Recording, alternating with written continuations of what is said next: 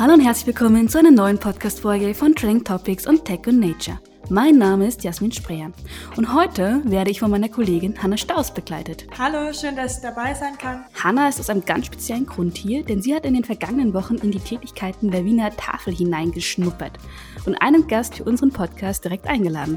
Die Geschäftsführerin der Wiener Tafel, Alexandra Gruber, spricht heute mit uns über die Entwicklung der Einrichtung in den letzten zwei Jahren und die Zukunft. Liebe Alexandra, schön, dass du da bist. Ja, ich freue mich auch sehr. Danke für die Einladung. Ja, sehr gerne. Wir freuen uns heute mit dir sprechen zu können. Und natürlich dürfte eigentlich vielen klar sein, was die Wiener Tafel tut, denn euch gibt es ja nicht erst seit gestern, aber grundsätzlich trotzdem in deinen eigenen kurzen Worten. Möchtest du ganz kurz erläutern, was ist denn die Wiener Tafel und was macht ihr eigentlich? Ja, sehr gerne. Die Wiener Tafel ist, die Öst ist Österreichs älteste Tafelorganisation. Wir sind mittlerweile im 23. Jahr unseres Bestehens, ein gemeinnütziger, mildtätiger Verein.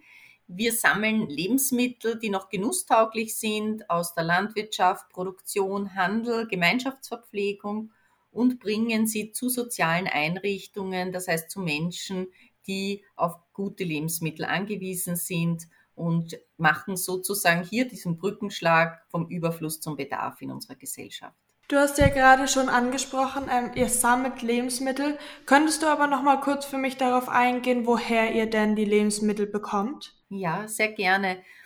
Also begonnen hat die Wiener Tafel vor 23 Jahren vor allem ähm, mit Warnspenden aus dem Handel. Also das war sozusagen der erste Partner äh, der Tafelorganisationen oder auch eine große Bäckerei, die sehr, sehr früh schon Interesse hatte, dass äh, überschüssige Waren von ihnen weitergegeben werden. Vom Handel ging es dann weiter in Richtung Großhandel und Produktion. Also auch dort können ja große Mengen von Lebensmitteln anfallen, die aus irgendeinem Grund Etikettenfehler oder ein Mindesthaltbarkeitsdatum, was nicht mehr lang genug ist oder irgendeine Saisonware. Also aus unterschiedlichen Gründen können in der Produktion äh, Lebensmittelüberschüsse anfallen.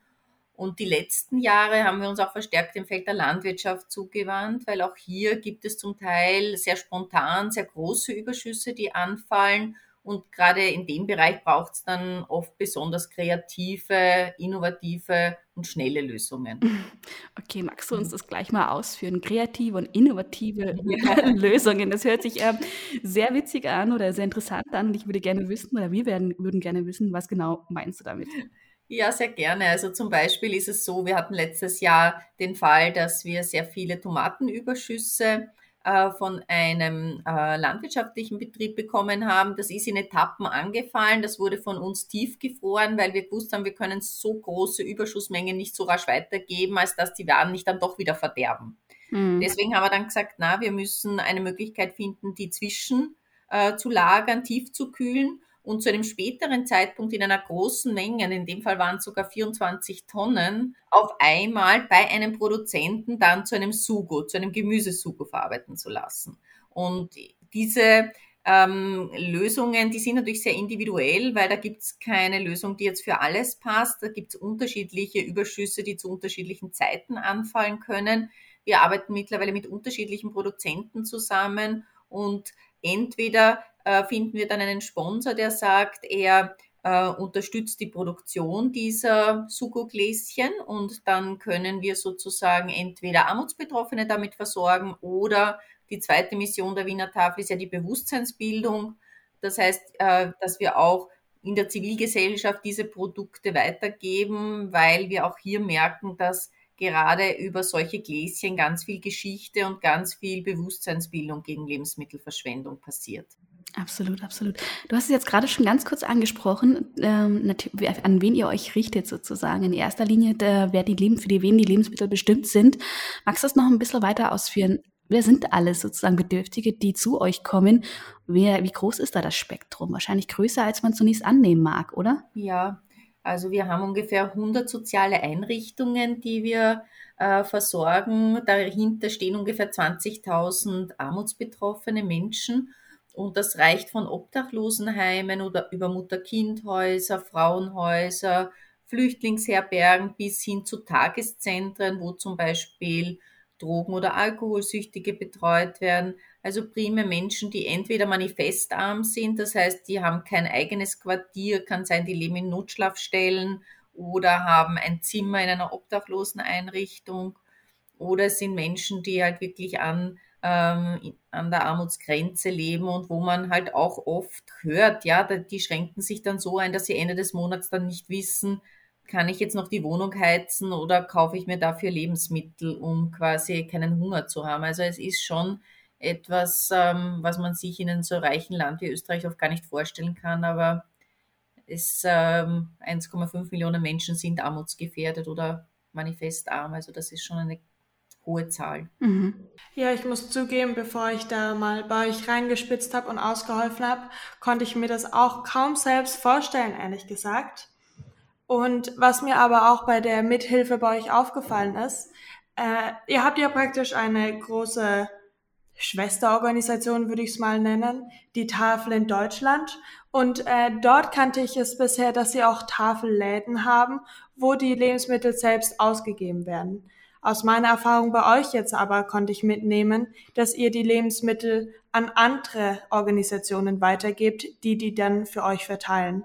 Könntest du das kurz erklären, warum ihr die praktisch nicht selbst verteilt? Ja, sehr gerne. Das war eine, wie ich meine, noch immer sehr, sehr kluge Entscheidung damals von den drei Studentinnen der Sozialakademie, die vor über 23 Jahren gemeint haben, es braucht so eine Organisation wie die Tafel auch in Österreich. Und äh, das waren eben Studenten der Sozialakademie, denen eben schon immer auch dieser Gedanke, wie man Menschen aus der Armutsfalle hilft, extrem wichtig war. Und sie haben ähm, festgestellt, dass es sinnvoller ist, wir als Wiener Tafel sind die Sozialspedition, wir sind aber keine Sozialarbeiter. Wir unterstützen aber die Einrichtungen dahingehend, dass Menschen durch die Lebensmittel einfacher zusammenkommen in den Einrichtungen, vielleicht extra in die Einrichtungen kommen, um Lebensmittel zu bekommen und sind dadurch natürlich oft zugänglicher und empfänglicher für sozialarbeiterische Betreuung.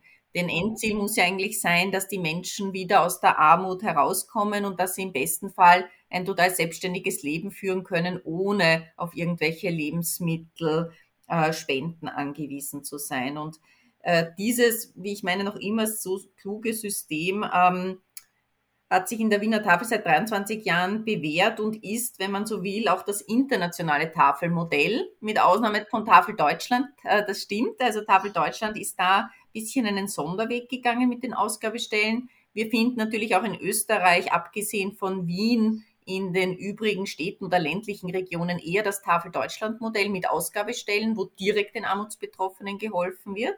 Aber so im internationalen Kontext, die europäischen Tafeln sind sehr ähnlich der Wiener Tafel und die gibt es zum Teil schon viel länger, dass man eigentlich sich als Sozialspedition sieht, sehr große Lagerstrukturen hat, wo ganz viel Waren umgeschlagen werden und die Partner primär die sozialen Einrichtungen sind. Ganz viele Waren umgeschlagen werden. Jetzt sag uns doch mal bitte in Zahlen, was bedeutet das jetzt ganz absolut? Äh, wie viel Lebensmittel rettet ihr denn im Jahr? Kann man da, habt ihr dazu Statistiken, die, ihr, die du mit uns teilen magst? Ja, ganz aktuell gerade herausgebracht, weil wir natürlich immer ein bisschen brauchen, bis die Kennzahlen fertig sind. Mhm. Wir haben im letzten Jahr rund 750 Tonnen Lebensmittel gerettet. Mhm. Das ist ein Plus von ungefähr 30 Prozent gegenüber dem Vorjahr. Warum ist es jetzt am Steigen? Wir haben seit letztem Jahr den für uns wirklich ganz großen Luxus. Wir haben erstmals ein eigenes Kühl- und Trockenlager in einer Dimension, dass man so sich vorstellen kann, wir können bis in die Höhe insgesamt auf einer Fläche von ungefähr 100, 150 Quadratmeter rund 150 Palettenstellplätze mit Waren unterbringen. Und damit wird uns erstmals ermöglicht, Waren zwischenzulagern, kühl zu lagern und in Etappen weiterzugeben. Und damit erhöht sich jetzt die Menge, weil diesen Luxus mit einem Lager konnten wir uns über 20 Jahre einfach nicht leisten. Und ähm, jetzt sind wir am Großmarkt angekommen, haben dort ein tolles Lager und können erstmals wirklich in eine größere Menge äh, der Lebensmittelrettung einsteigen, weil es gibt genug zum Retten und es gibt auch genug, mehr als genug Menschen, die es brauchen können. Du hast jetzt gerade schon ganz gesagt, ähm, diesen Luxus sozusagen konntet ihr euch die letzten 20 Jahre nicht leisten. Wie kam es jetzt, gerade nach zwei Jahren Corona, zu der Möglichkeit, dass ihr es euch jetzt leisten konntet? Das war lange Vorarbeit. Ich bin jetzt selber sieben Jahre schon hauptamtlich bei der Tafel und äh, der Gedanke, eines größeren Büros auf der einen Seite mit einem inkludierten Lager hat uns eigentlich seit Beginn oder seit ich bei der Tafel angefangen habe begleitet. Wir haben sehr, sehr lange gesucht, viele Jahre erfolglos, haben dann am Großmarkt begonnen, ein bisschen Fuß zu fassen mit einem ersten ganz kleinen Lager und haben gesehen, dort sind wir am richtigen Platz und dank auch muss man schon sagen, auch hier Unterstützer. Die Wiener Tafel lebt vom Netzwerk von, von Partnern äh, ist es gelungen, dass wir da diese vor allem recht aufwendigen Renovierungskosten leisten konnten, weil das waren Räumlichkeiten, die sind teilweise über 20 Jahre leer gestanden und das war dementsprechend alles zum Umbauen und ähm, das war ein, ein großer, großer Aufwand und ging wirklich nur gut, weil wir da auch Unterstützer gefunden haben, weil sonst ist das auch und da spreche ich im Namen aller Tafeln Österreich, aus eigener Hand nicht zu finanzieren. Und das war wirklich so dieser Quantensprung, der uns jetzt ermöglicht, da so zu arbeiten, wie es andere Tafeln eigentlich schon sehr, sehr lange tun. Sehr gut. Du hast dir gerade schon gesagt, 30 Prozent, eigentlich mehr als 30 Prozent äh, mehr Lebensmittel im Vergleich zum Jahr davor. Vor allem auch durch dieses neue Lager. Heißt das wiederum, dass ihr davor Lebensmittel ablehnen musstet, weil ihr einfach keine Kapazitäten mehr hattet, sie zu lagern und zu verteilen? Das konnte vorkommen. Ähm, was wir aber gemacht haben, ist äh, schon immer auch in Österreich mit den anderen Tafeln uns eng ausgetauscht in dem Fall. Also wir sind, ähm, ich bin ja auch Opfer im Verband der Tafeln österreichweit und da haben wir es immer schon versucht, Warenspenden, die für uns zu viel waren oder wo wir gesagt haben, ja, wir haben jetzt aktuell keine Lagermöglichkeit, über unseren Verband der österreichischen Tafeln zu teilen und zu schauen, dass der Verband die Drehscheibe wird, um die Waren schnellstmöglich zu verteilen. Und da haben wir natürlich, wenn es dann so war, dass das auch für die eigenen Mitglieder zu viel war, haben wir weiter geöffnet, haben zum Beispiel gesagt, wir kooperieren auch mit Sozialmärkten, mit Foodsharing. Ja, also wir haben, wir sind über die Jahrzehnte auch hier sehr kreativ geworden, dass wir so viel wie möglich verarbeiten oder weitergeben. Und auf der anderen Seite haben wir auch selber eine Profiküche, wo wir auch kleinere Mengen weiterverarbeiten können, weil das ist oft wirklich das Thema, die Ware ist nicht mehr schön genug, um sie so weiterzugeben, aber auch zu schade zum Wegschmeißen. Und dann kommt unsere Profiköchin ins Spiel und macht zum Beispiel eine Marmelade mit Zimt draus. Mhm. Du hast es gerade schon angesprochen, äh, die Ware ist nicht mehr schön genug, um sie weiterzugeben. Gibt es bei euch also auch ähm, ja, Grenzwerte, bis wann äh, Lebensmittel weitergegeben werden, so wie im Supermarkt, weil die Gurke nicht ganz äh, gerade ist? Oder was sind bei euch so Indikatoren, wo man sagt, okay, bis hierhin und nicht weiter? Ja, also das ist natürlich immer eine Frage, ist die Ware schon ähm, zum Beispiel verschimmelt, dann ist es natürlich gefährlich, weil auch die Schimmelsporen, die können in ein Lebensmittel hineingehen. Das ist etwas, wo wir schon äh, natürlich sehr, sehr vorsichtig sind und hier eigentlich immer so den Maßstab anlegen, die Ware muss auch optisch soweit auch für den Empfänger in Ordnung sein, dass ich sie auch guten Gewissens herschenken würde. Einem Freund, einer Freundin, der würde ich wahrscheinlich auch nichts schenken, was nicht mehr ansehnlich ist und dahingehend haben wir Gott sei Dank auch hier am Großmarkt ähm, das Glück, wir sind ja hier relativ früh in der Wertschöpfungskette im Vergleich zum Supermarkt, wo oft die Ware ja wirklich schon eher, ich sage mal, End of Life ist. Da sind wir natürlich hier am Großmarkt beim Großhändler wesentlich frischer und haben hier oft Waren, also wenn man die sieht, würde man nicht meinen, dass das Ware ist, die sonst weggeschmissen worden wäre. Mhm, absolut. Jetzt kommen wir noch wieder ein bisschen mehr auf die aktuelle Situation zu sprechen oder die aktuelle Situation. Das klingt so, als wäre es erst seit gestern, aber genau das ist es ja nicht. Die Corona-Pandemie verfolgt uns ähm, oder begleitet uns, sagen wir es so, seit mehr als zwei Jahren inzwischen. Wie hat sich das jetzt bei euch ausgewirkt? Merkt ihr da mehr, mehr Bedürftige Gab es da mehr Solidarität? Gab es überhaupt Auswirkungen auf, euer, auf eure Tätigkeit? Wie sah es da bei euch die letzten zwei Jahre so aus? Ja, die Auswirkungen waren massiv und sind massiv. Einerseits, was uns seit zwei Jahren natürlich begleitet, sind die strengen Hygienerichtlinien, die im Prinzip unser äh, Vereinsmodell total auf den Kopf gestellt haben, weil die Wiener Tafel lebt vom Miteinander und von Ort der Begegnung, die wir schaffen für Ehrenamtliche, für Warenspende, für soziale Einrichtungen, für andere Partner. Und wir hatten hier massive Einschränkungen, einfach auch um unsere ehrenamtlichen Helferinnen zu schützen, um die eigenen Mitarbeiter zu schützen. Wir haben ja auch hier ganz viel Kontakte täglich. Und das war natürlich etwas, was uns am meisten beeinträchtigt hat. Also eine Zeit lang ist zum Beispiel bei unseren Lieferautos überhaupt nur eine Person mitgefahren. mittlerweile wieder zu zweit mit Masken. Das ist aber auch nicht jedermanns Sache. Ja, wir haben wenig Leute, die sortieren, weil das auch auf engerem Raum stattfindet. Also dahingehend hat sich hier eigentlich alles bei uns geändert und ist natürlich viel, viel aufwendiger geworden als vorher. Äh, wir haben das Beste draus gemacht, äh, auf Holz geklopft. Wir mussten bis jetzt auch nicht den Betrieb schließen, trotz natürlich auch Corona-Fälle rund um uns oder auch in, im, im Team. Aber damit äh, war natürlich auch zum Beispiel unsere ganze Bewusstseinsbildung von einem Tag auf den anderen anders. Früher waren wir sehr präsent im öffentlichen Raum. Wir hatten Infostände, wir hatten Vorträge in Schulen, wir hatten Events, die lange Tafel, alle kommen zusammen, alles ist weggebrochen und war natürlich auch eine wichtige Spendeneinnahmequelle. Also auch dahingehend haben wir schon gesehen, andererseits, dass es hier sehr viel Solidarität gab und uns wirklich viele, viele Menschen dann mit Spenden unterstützt haben. Und das hat uns zum Teil in einer wirklich schwierigen Situation aufgefangen, weil sich eben auch die Spendeneinnahmen so verändert haben. Und in der Bewusstseinsbildung war es für uns halt an der Zeit, stärker in den digitalen Raum zu gehen. Mhm. Das sagt sich auch leicht, aber natürlich wieder Spenden finanziert und jetzt auch nicht ganz hier so innovativ am Puls der Zeit, war es für uns natürlich ein Riesenaufholbedarf und äh, wir sind, glaube ich, sehr gut weitergekommen in den letzten zwei Jahren, aber es war natürlich auch viel Schweiß und Arbeitsleistung dahinter, dass wir das so geschafft haben, äh, uns auch hier stärker äh, ja, in die moderne Zeit zu entwickeln. Das war nicht einfach, aber ich glaube, wir sind wir haben es auch ganz gut geschafft. Das klingt ja auf jeden Fall super spannend, auch mit der Digitalisierung. Ich denke, das hat alle Organisationen, Unternehmen, Vereine jetzt in der Pandemie betroffen. Aber meine Frage wäre auch noch gewesen, habt ihr das auch in der Nachfrage gespürt? Ist die Nachfrage gewachsen? Ja, also man muss schon sagen, dass bei uns ähm, dadurch, dass wir ja soziale Einrichtungen versorgen, im ersten Jahr das gar nicht so spürbar war, wie der Bedarf steigt, weil zum Teil zum Beispiel auch Obdachlosenheime oder Tageszentren konnten weniger Leute beherbergen als früher, auch wieder wegen den Covid-19-Richtlinien und ähm, Abstandsregeln etc.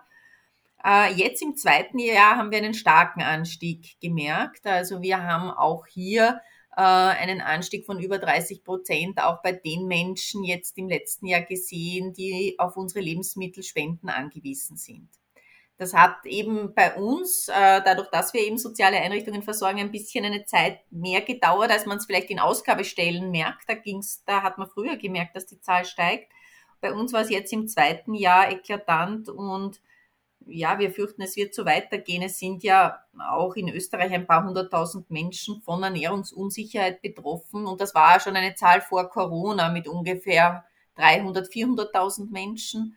Das heißt, äh, man kann sich ausrechnen, wie sich die Zahl auch weiterentwickeln wird und dass natürlich nach der Gesundheitskrise äh, die soziale Krise uns noch viel, viel länger begleiten wird. Absolut. Jetzt, wenn der Bedarf steigt sozusagen, es gibt ja auch inzwischen, es, und es werden immer mehr gefühlt, tagtäglich vom Gefühl her, gibt es Initiativen, äh, die ebenfalls Lebensmittel retten wollen. Das sind Startups oder auch einfach Vereine oder ähnliches. To Good To Go, ganz bekannt, aber auch Supermärkte haben das ja inzwischen im Angebot, dass sie Retterboxen anbieten. Ist das für euch eine Konkurrenz? Ist das eine Gefahr für die Tafel, dass jetzt alle auf den Zug aufspringen, ich rette Lebensmittel? Hm, würde ich nicht so sehen, weil wir haben noch so viel Potenzial. Also ich kann es, ich beschreibe es immer so, dass wir ungefähr alle Organisationen gemeinsam vielleicht zwei bis drei Prozent von der rund ein Millionen Tonne retten, die zu retten ist. Das heißt, da haben wir noch so viel Potenzial und da bin ich wieder bei den eher innovativen Lösungen, weil natürlich alle schauen immer primär auf den Handel. Nicht, dass das nicht wichtig ist, wir müssen aber vernetzt denken, entlang der Wertschöpfungskette vernetzt denken und auch an den Anfang der Wertschöpfungskette. Und da sind die großen Mengen. Da braucht es eben, so wie ich vorher gesagt habe, diese kreativen, innovativen Lösungen. Und das macht es auch so spannend, weil natürlich auch die Tafel vor ein paar Jahren auch noch mehr bei den Supermärkten war, wir aber zum Beispiel als Wiener Tafel uns schon länger eben in andere, auf andere Bereiche der Wertschöpfungskette fokussiert haben, einfach weil wir so einen großen Hebel wie möglich erzielen möchten und so eine große Wirkung wie möglich. Und natürlich auf der einen Seite im Sinne des Klimaschutzes, aber auch um noch mehr Menschen eben zum Beispiel gesunde, frische Lebensmittel zu ermöglichen. Und da sehen wir einen großen Auftrag und da können es eigentlich nicht genug Vereine sein und Organisationen, die sich da engagieren. Also wie gesagt, zwei bis drei Prozent da haben wir auch im Sinne der SDGs noch etwas vor bis 2030. Absolut, ja. Da hast du tatsächlich ähm, schon sehr gut auf meine nächste Frage hin eingeleitet. Die wäre nämlich gewesen, ähm, in Frankreich, ich weiß nicht, ob dir das bekannt ist, wurde das Wegwerfen von Lebensmitteln in Supermärkten verboten. Frankreich war das erste Land, das es eingeführt hat. Dann frage ich mich, also meine eigentliche Frage wäre gewesen, ob du denkst, dass das auch für Österreich notwendig ist. Aber jetzt ähm, hast du ja schon selbst angesprochen, dass Supermärkte gar nicht so eine große Rolle jetzt zumindest für die Tafel in Wien ähm, spielen. Deshalb würde ich gerne von dir wissen, müsste so ein Verbot in Österreich eingeführt beziehungsweise sogar erweitert werden auf Großhändler und all die ähm, Zwischenverteiler, die du bereits angesprochen hast? Also aus unserer Sicht nicht. Wir sind über den Europäischen Tafelverband sehr eng verbunden mit den einzelnen Tafelorganisationen und ähm, in Frankreich ähm, gibt es an und für sich ja laut Gesetz die Vereinbarung, dass die Supermärkte eine, einen Abholer von einer sozialen Organisation brauchen. Also das ist sozusagen das Gesetz. Das gibt's in Österreich schon viel länger. Also 90 Prozent aller Supermärkte in Österreich haben einen oder mehrere soziale Organisationen, die abholen kommen. Und so, äh, wie du auch gesagt hast, ist es natürlich super, wenn dann auch der Supermarkt sagt, er verkauft das ab um hier einfach auch noch mehr zu tun. Also ich sage einmal, da kann man immer mehr tun, das ist gut, aber ein einzelnes Gesetz und auch ein Verbot würde uns da nicht helfen. Wir schauen immer gerne nach Italien, wo sich alle Stakeholder gemeinsam an den Tisch gesetzt haben entlang der Wertschöpfungskette und einmal gemeinsam geschaut haben, wo sind die wichtigen großen Mengen, die anfallen. Es ist oft eine Schnittstellenthematik, die Ware wird vom Handel zurückgeschickt zum Produzenten, wer ist verantwortlich, was passiert dann mit der Ware zum Beispiel. Das heißt, da gab es dann ganz viel Potenzial, das ganzheitlich zu betrachten und dann auch zu schauen, wo braucht es vielleicht eher unterstützende Angebote, dass der Handel oder die Produzenten mehr tun, zum Beispiel, dass man bei gewissen Kommunalsteuern dann den Betrieben entgegenkommt, also eher, eher positiv verstärkend.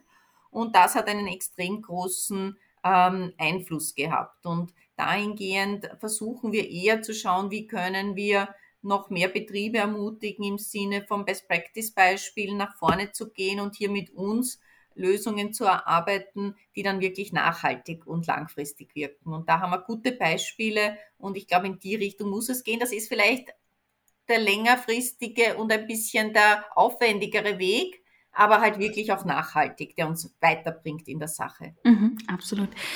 Es gibt ja auch immer noch äh, diesen Problemfall oder den Streitpunkt rund um das Containern in dem Moment, wo dann halt entsprechend auch Menschen Lebensmittel sich aus Abfallcontainern vor Supermärkten, aber auch vor Großhandelsstellen oder ähnliches hinausnehmen ähm, und das ist verboten. Habt ihr einen Standpunkt dazu? Also wie, wie bezieht ihr da eine Bestellung? Ist das Containern schlecht, gut, so gehört es verboten oder unterstützt? Hm. Also ich muss sagen, das ist auch so ein bisschen für uns immer so die Diskussion und das Pferd von hinten aufgezäumt, weil wenn wir alle, auch als Konsumenten, mehr darauf achten würden, wo wir einkaufen und welche Läden wir zum Beispiel unterstützen, ja, weil muss ich wirklich zu einem Laden gehen, der fünf vor sechs noch das volle Brotangebot hat, oder gehe ich nicht dann genau zu dem, der sagt, er hat seine Auswahl schon reduziert, damit nicht so viel überbleibt. Wir haben da schon insgesamt, weil 50 Prozent vom Food Waste passiert im Haushalt, wir haben da extrem viel Power. Oft ist es natürlich auch eine Bequemlichkeitssache oder ja, man ist halt so Gewohnheitstier und geht dann immer seine gewohnten Wege. Aber ich finde es immer ein bisschen schwierig.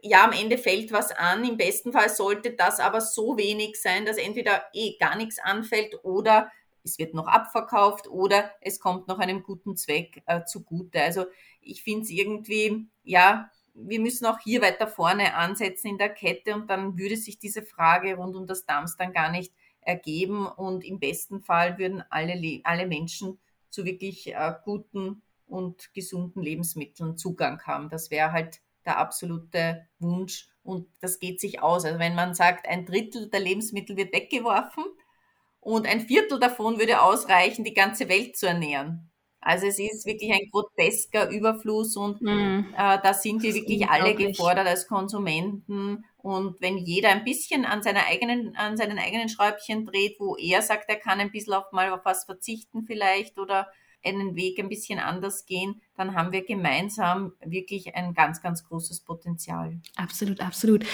Da gebe ich dir absolut recht und es ist tatsächlich äh, grotesk, äh, wenn man sich die Zahlen tatsächlich mal äh, zu, auf, zu Gemüte führt, äh, wie da die Dimensionen sind in dem Bereich. Blicken wir aber mal ein wenig in die Zukunft. Du hast gerade vorher schon angesprochen, durch die Corona-Pandemie gab es bei euch Anlass entsprechend auch zur Digitalisierung, wie bei anderen äh, Stellen natürlich auch, vor allen Dingen auch wenn es um Spenden geht. Gibt es, seht ihr da aber nicht auch noch mehr Potenzial bei der Ausgabe? Könntet ihr euch zukünftig so autonome Ausgabestellen oder ähnliches vorstellen? Braucht es am Ende überhaupt noch die Tafel, wenn vielleicht eine künstliche Intelligenz sozusagen regelt, dass die Lebensmittel zwischengelagert werden und dann zu den bedürftigen Stellen kommen? Wie sehen da die Zukunftsprognosen aus? Ja, man könnte sich ja zum Beispiel auch selbst ohne große Digitalisierung vorstellen, dass auch Bedürftige direkt äh, überschüssige Lebensmittel aus dem Supermarkt abholen. Ja, also alles, wo man die Logistik vereinfacht, ist auf jeden Fall einmal zu begrüßen und zu befürworten.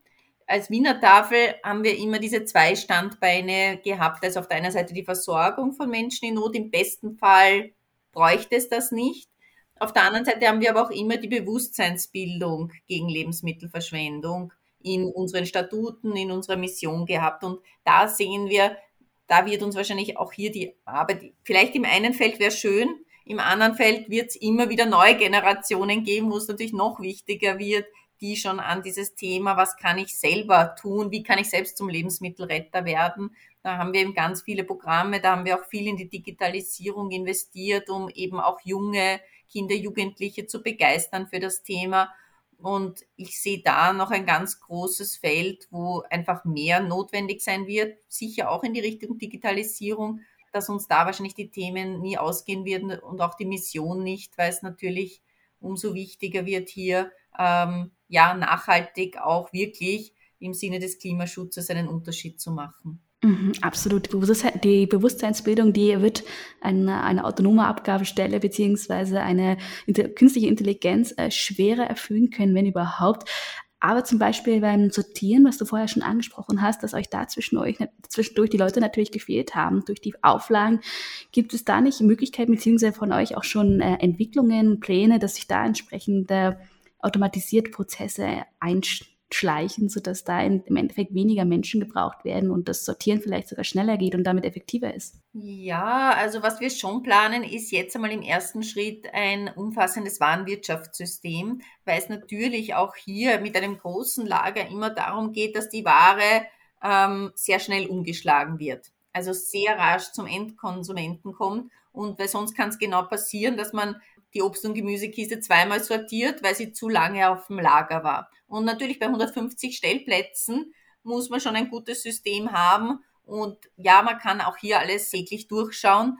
Aber natürlich ist es dann einfacher, wenn man zum Teil mit Mindesthaltbarkeitsdatum, Palettenstellplätzen etc. das auch digitalisiert und hier mit einem Warenwirtschaftssystem arbeitet. Und das ist etwas, was wir jetzt die nächsten ein, zwei Jahre angehen möchten, dringend, weil das natürlich auch einen Unterschied macht. Je größer das Lager wird, umso rascher muss einfach äh, der Umschlag sein weil sonst kann es wirklich sein, dass auch hier Waren verderben oder eben noch einmal sortiert werden müssen und das kann ja nicht im Sinne des Erfinders sein. Also dahingehend sind wir auf ähm, digitale Tools angewiesen und ähm, dahingehend ähm, ja, wird das eines unserer nächsten sehr spannenden Projekte. Klingt auf jeden Fall gut. Ich glaube, da stehen euch noch viele Möglichkeiten offen, viel Potenzial noch nach oben. Ich wollte aber noch mal gerne zu eurer Bewusstseinsbildung, Arbeit, eurem Auftrag kommen. Es geht ja rund um die Nachhaltigkeit, Nachhaltigkeit rund um Lebensmittel, aber auch, das kann man nicht ähm, voneinander trennen, Nachhaltigkeit im Sinne unserer Klimakrise, im Sinne der Umwelt.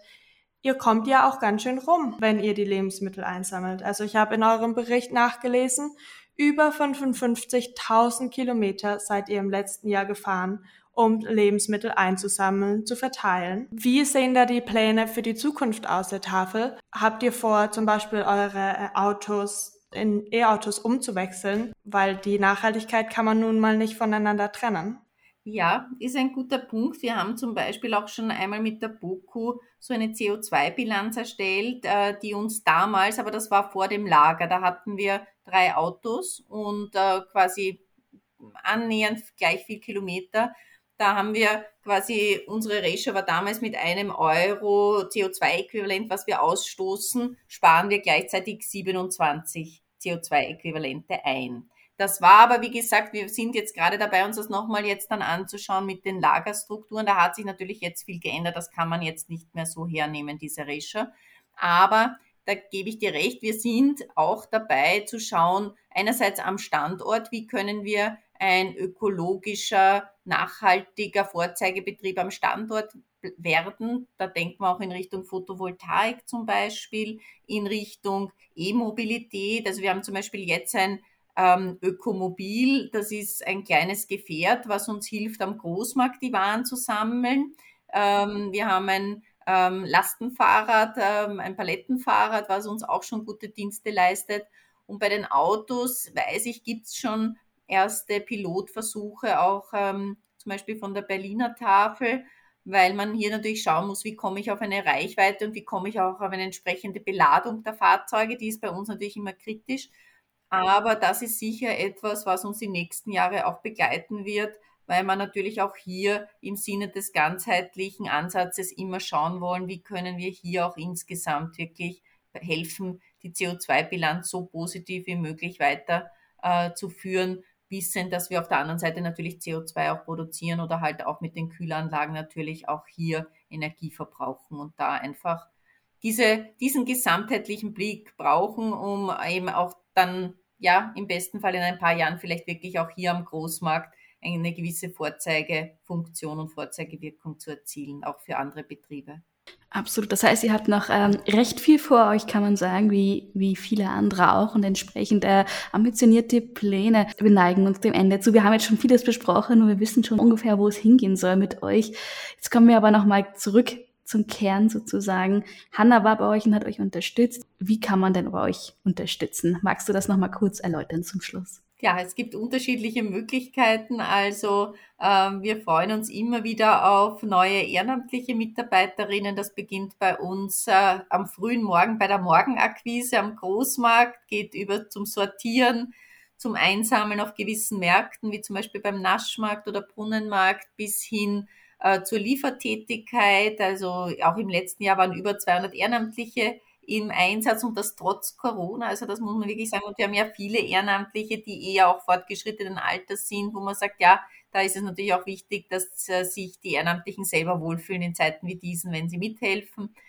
Aber das ist Gott sei Dank wirklich eine ganz, ganz tolle Gemeinschaft. Wir hoffen auch wieder, dass wir mehr in Exkursionen, in Stammtische gehen können, in auch nicht nur digital, sondern auch persönlich, weil hier einfach auch viele, viele Freundschaften und viele Bande über die Jahre entstanden sind die wirklich die Tafel zu dem gemacht haben, was sie ist. Und das ist, uns sicher am meisten abgegangen in den letzten zwei Jahren, weil doch sehr, sehr viel nur noch virtuell, digital stattgefunden hat. Und ja, man sieht sich, aber es ist alles irgendwie auch hier anders geworden. Also wir hoffen auf eine Zeit nach Corona und wieder auf regen Zulauf auch bei unseren ehrenamtlichen Helferinnen. Und wenn jemand sagt, ja, er möchte, er kann nicht mithelfen, ist vielleicht auch räumlich zu weit weg oder hat keine Zeitressource, dann freuen wir uns auch immer über jede Spende.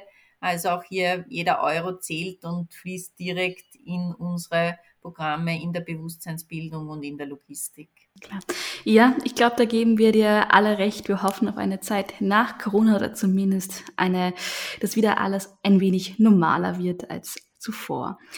Wir danken dir für das Gespräch. Es war sehr, sehr interessant und sehr aufschlussreich und wir schauen, wie es bei euch weitergeht. Ja, vielen Dank und kommt gerne auch einmal direkt vorbei. Wir freuen uns auf euren Besuch. Danke, vielen Dank, gerne.